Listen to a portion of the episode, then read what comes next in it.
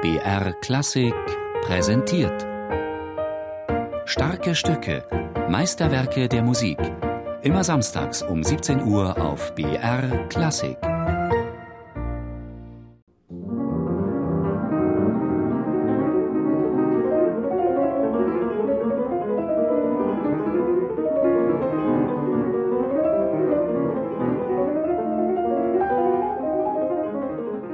Musik ist das nicht, schrieb Robert Schumann 1841 über das knapp über eine Minute dauernde Finale der B-Moll-Sonate von Frédéric Chopin. Und das bei aller Bewunderung für den Komponisten, den er zehn Jahre zuvor den Lesern seiner Musikzeitung mit den Worten vorgestellt hatte: Hut ab, ihr Herren, ein Genie. Das Kopfzerbrechen über die B-Moll-Sonate hält bis heute an. Und das ungewöhnliche Werk gibt ihre Geheimnisse nicht preis. Warum sind alle vier Sätze ausschließlich in Moll gehalten? Wieso verzichtet Chopin in der Reprise auf das obligatorische erste Thema? Und warum nimmt der berühmte Trauermarsch den zentralen Platz in der Sonate ein?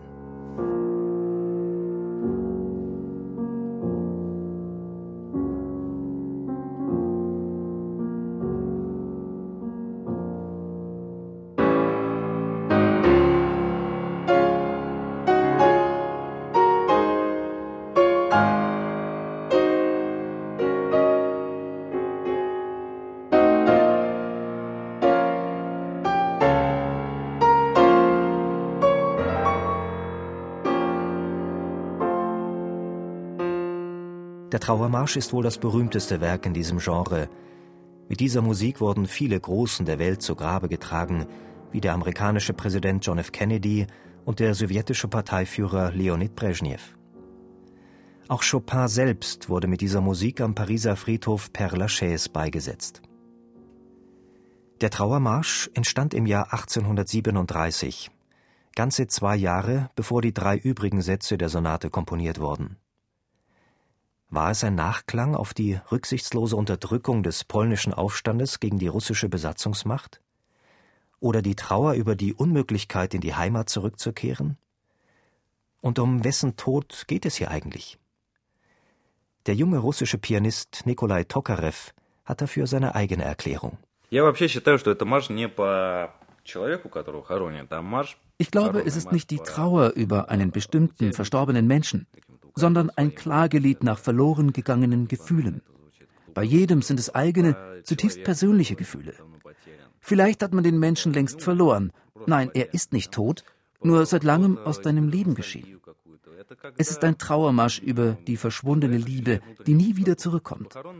Und das Einzige, was einem bleibt, ist die Erinnerung an die Vergangenheit. September 1836.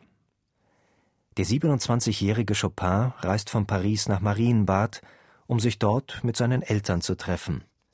Er hat sie schon sechs Jahre nicht mehr gesehen, seitdem er aus Polen ausgewandert ist. Dort, in Marienbad, verliebt er sich in die 17-jährige Maria Wozinska, Tochter eines reichen polnischen Adligen. Chopin hält um ihre Hand an. Sein Antrag wird unter der Bedingung angenommen, dass er im Verlauf des folgenden Jahres seinen Lebensstil des wandernden Künstlers ändert und sich um seine schwache Gesundheit kümmert. Einen Monat später begegnet Chopin in Paris zum ersten Mal der damals 32-jährigen Georges Sand. Seine erste Reaktion auf diese in Männerkleidung auftretende, zigarrenrauchende Frau war pure Ablehnung. Was für eine unsympathische Frau sie doch ist. Ist sie denn wirklich eine Frau? Ich möchte es fast bezweifeln. Im Jahr darauf löst Familie Wozinski die Verlobung zwischen Frederik und Maria. Chopin fällt in eine tiefe Lebenskrise. Auf ein Bündel von Marias Briefen schreibt Chopin die Worte Mein Unglück. Kurz darauf entsteht sein berühmter Trauermarsch. Und es war keine andere als die sechs Jahre ältere Georges Sand, die Chopin aus seiner Krise herausholte und ihm sein seelisches Gleichgewicht wiedergab. Sie wurden ein Paar. 1839, zwei Jahre nach all diesen Ereignissen, komponiert Chopin auf dem Sommerlandgut von Georges Sand seine zweite Sonate Opus 35 in B-Moll.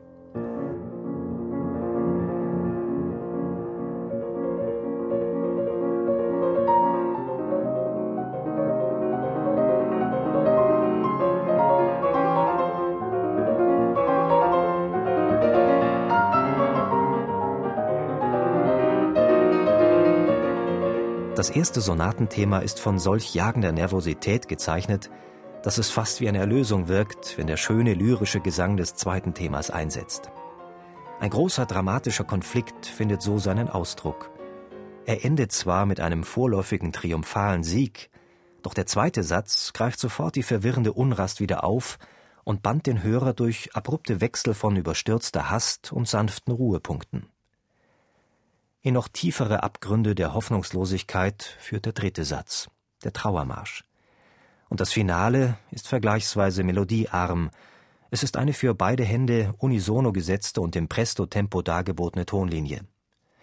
Ein Satz, über den Anton Rubinstein bemerkte, ein Raunen des Windes über den Gräbern. Bei dem Reichtum der dargebotenen Tragik und der Fülle an Stimmungskontrasten ist es für einen Interpreten sicherlich nicht einfach, das Gefühl für die Form zu behalten. Nikolai Tokarev meistert die Aufgabe mit Bravour. Er offenbart eine glasklare Vorstellung von formalen Abläufen, versteht es, Spannung aufzubauen und diese zu halten, um mit dem Stück tatsächlich eine Geschichte zu erzählen. Das Geheimnis? Ich spiele diese Sonate nicht zum Herzzerreißen. Sie ist bei mir zurückhaltend und etwas verschleiert. Viele Pianisten erfinden in diesem Werk globale Dramen, die gibt's dort eigentlich nicht. Es ist eine sehr persönliche, zutiefst intime Sonate. Vielleicht werden manche Kritiker mir dabei widersprechen. Ich spiele aber so, wie es mich berührt. Ob es schwer ist, das Formgefühl bei dieser Sonate zu behalten? Ist es eigentlich nicht. Nur muss man die eigene Gedankenlinie immer im Kopf behalten. Nicht, dass man das Gefühl hat, das ist jetzt der erste Satz, dann ist das der zweite, dann der dritte und so weiter, sondern dass der Zuhörer eine Linie während der ganzen Sonate hört, die dann im vierten Satz gar nicht so glücklich zu Ende geht.